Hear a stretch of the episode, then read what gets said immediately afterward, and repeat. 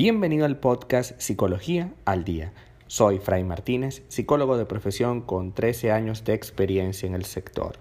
Como pudiste ver en el título de este episodio, hoy vamos a hablar un poco acerca de por qué me cuesta tanto encontrar pareja.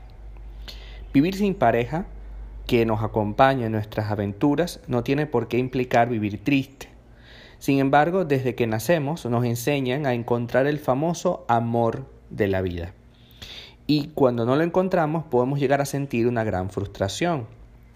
Además, el ser humano es un ser que vive en sociedad por naturaleza e implica, por supuesto, establecer algún vínculo y afecto íntimo.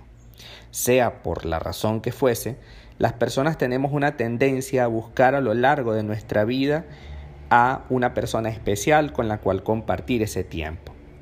Sin embargo, es importante determinar ¿por qué yo o por qué me cuesta tanto encontrar el amor?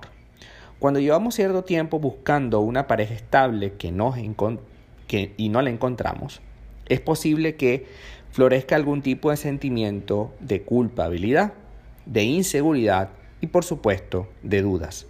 ¿Por qué no me quiere nadie? ¿Por qué me cuesta tanto encontrar pareja? ¿Por qué no soy suficiente? Son varias de las preguntas que normalmente encuentro en terapia y que resulta muy perjudicial para nuestro bienestar mental.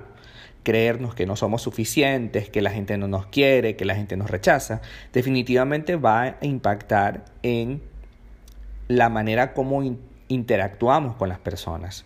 La dificultad para encontrar el amor no siempre reside fuera de nosotros y en ocasiones la responsabilidad recae sobre nuestras acciones o pensamientos. Es posible que existan una serie de razones conscientes o inconscientes que nos impiden establecer un contacto afectivo sano con alguien especial. Estas razones pueden ser basadas en el miedo al compromiso, por ejemplo, el miedo a ser traicionados o el miedo a que nos pisen nuestra dignidad. Sea como sea, debemos encontrar la razón de base que hace que, en esencia, boicoteemos la posibilidad de tener una relación de pareja.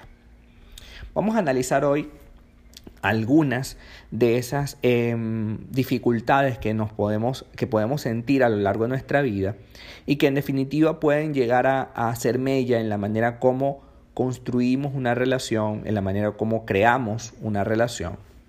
La primera de todas y por supuesto la más importante es temer al fracaso. Muchas veces no nos lanzamos a la piscina por miedo a hacernos daño, y eso es algo absolutamente normal. Quizás hemos tenido malas experiencias con otras personas y no queremos volver a repetir esa, esa vivencia. Es probable también que temamos a no ser suficientes y dicho miedo se ve reflejado en nuestra manera de actuar. Si nos comportamos con miedo, no atraemos a las personas adecuada y en consecuencia siempre vamos a estar repitiendo el mismo esquema de rechazo. Puedes que seas una persona muy tímida, por ejemplo. Las personas introvertidas, es decir, tímidas, se caracterizan por tener menos lazos sociales que la gente extravertida. Eso no implica que no puedan tener relaciones íntimas o una pareja estable, sin embargo, dificultas la, manera como puedes llegar a conseguir nuevas personas. Siempre estarás en un círculo de dos, tres o cuatro personas y alrededor de eso evidentemente va a bajar las posibilidades de que puedas tener una relación de pareja estable. Otro motivo es por supuesto la autoestima baja. La autoestima baja tiene que ver con la percepción que tenemos de nosotros mismos. Si nos creemos menos, si nos infravaloramos, si nos creemos poca poca persona, evidentemente pues eso va a impactar en la manera como nos desenvolvemos con los demás. No estar dispuesto al compromiso pudiera ser una de las causas principales. Otra de las razones es el miedo inconsciente al compromiso. Tener pareja implica estar dispuesto a cambiar muchos aspectos de nuestra vida. Significa tener en cuenta a otra persona en nuestras decisiones y compartir nuestras emociones sin tapujos. Para muchas personas, aunque cueste admitirlo, el compromiso es algo complicado y por ello evitan de manera consciente o inconsciente, entablar una relación estable. Sin embargo, parte de la vida se basa precisamente en eso, en que tengamos conciencia de que nosotros vamos a dejar mucho de nuestros privilegios de la soltería por tener los privilegios del compromiso. Y que tener los privilegios del compromiso son parte esencial de la vida adulta, si así lo queremos. Porque en este punto quiero recalcar algo importante. Si tú realmente quieres una relación, tienes que asumir el costo que esa relación tiene. Porque nada en la vida es gratis. Todo tiene algún tipo de costo. Y asumir el costo implica eh, entregarlo, entregar eso que cuesta sin miedo. Es como cuando compras algo en el súper o cuando compras algo, un, teléfono. Y tú estás asumiendo que el valor, el dinero que estás entregando, que te costó conseguir, lo asumes porque lo que vas a recibir en consecuencia de ese dinero es algo maravilloso. Igualmente pasa con las relaciones. Si tú asumes, si tú entiendes el valor que significa tener una relación de pareja estable, pues no te va a hacer ningún problema entregar todo lo que viene alrededor del compromiso. Pero entonces, ¿qué puedo hacer cuando no tienes una pareja? Vivir soltero es algo que, con el paso de los años, se está normalizando en nuestra sociedad.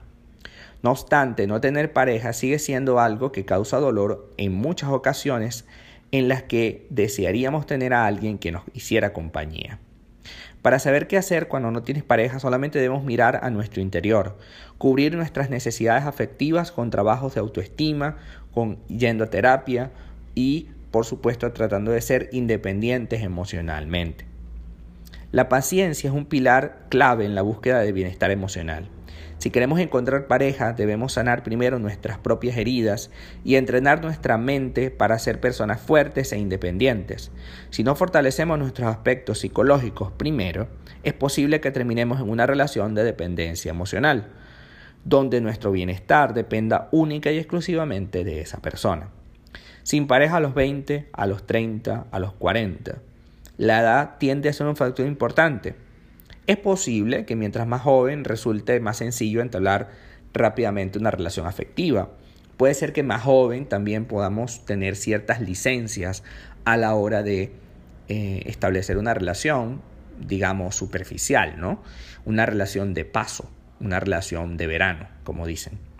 Sin embargo, entrados en los 30 y en los 40, dependiendo del género también, puede haber muchísima presión social para lograr determinadas metas sociales, como por ejemplo casarse o tener un hijo.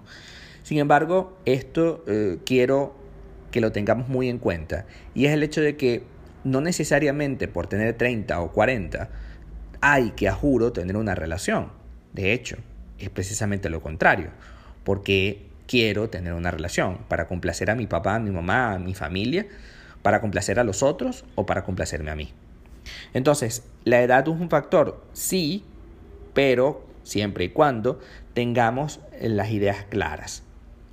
Tengamos claro estos objetivos finales. Para iniciar una relación sana tenemos que cerrar las puertas pasadas, no podemos traer fantasmas del pasado a esta nueva relación. Aprender a confiar nuevamente probablemente sea uno de los elementos más complicados, pero necesarios. Si yo no confío en esa persona, va a ser muy difícil que pueda establecer una relación sana. Por supuesto, tener paciencia. Eh, es importante tener paciencia y no irse con el primero o la primera que nos diga o nos proponga algo. Disfrutar y aprender de lo que está ocurriendo creo que es fundamental.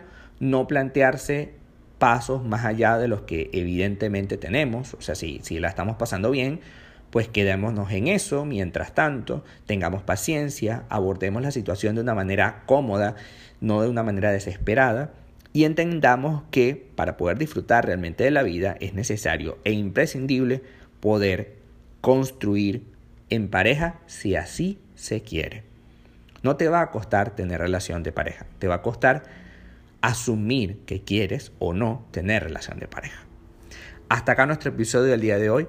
Muchísimas gracias por quedarte hasta el final. Si deseas saber más sobre mi contenido o tomar una cita en terapia online conmigo, www.fraymartinez.com. Muchísimas gracias y hasta el próximo episodio.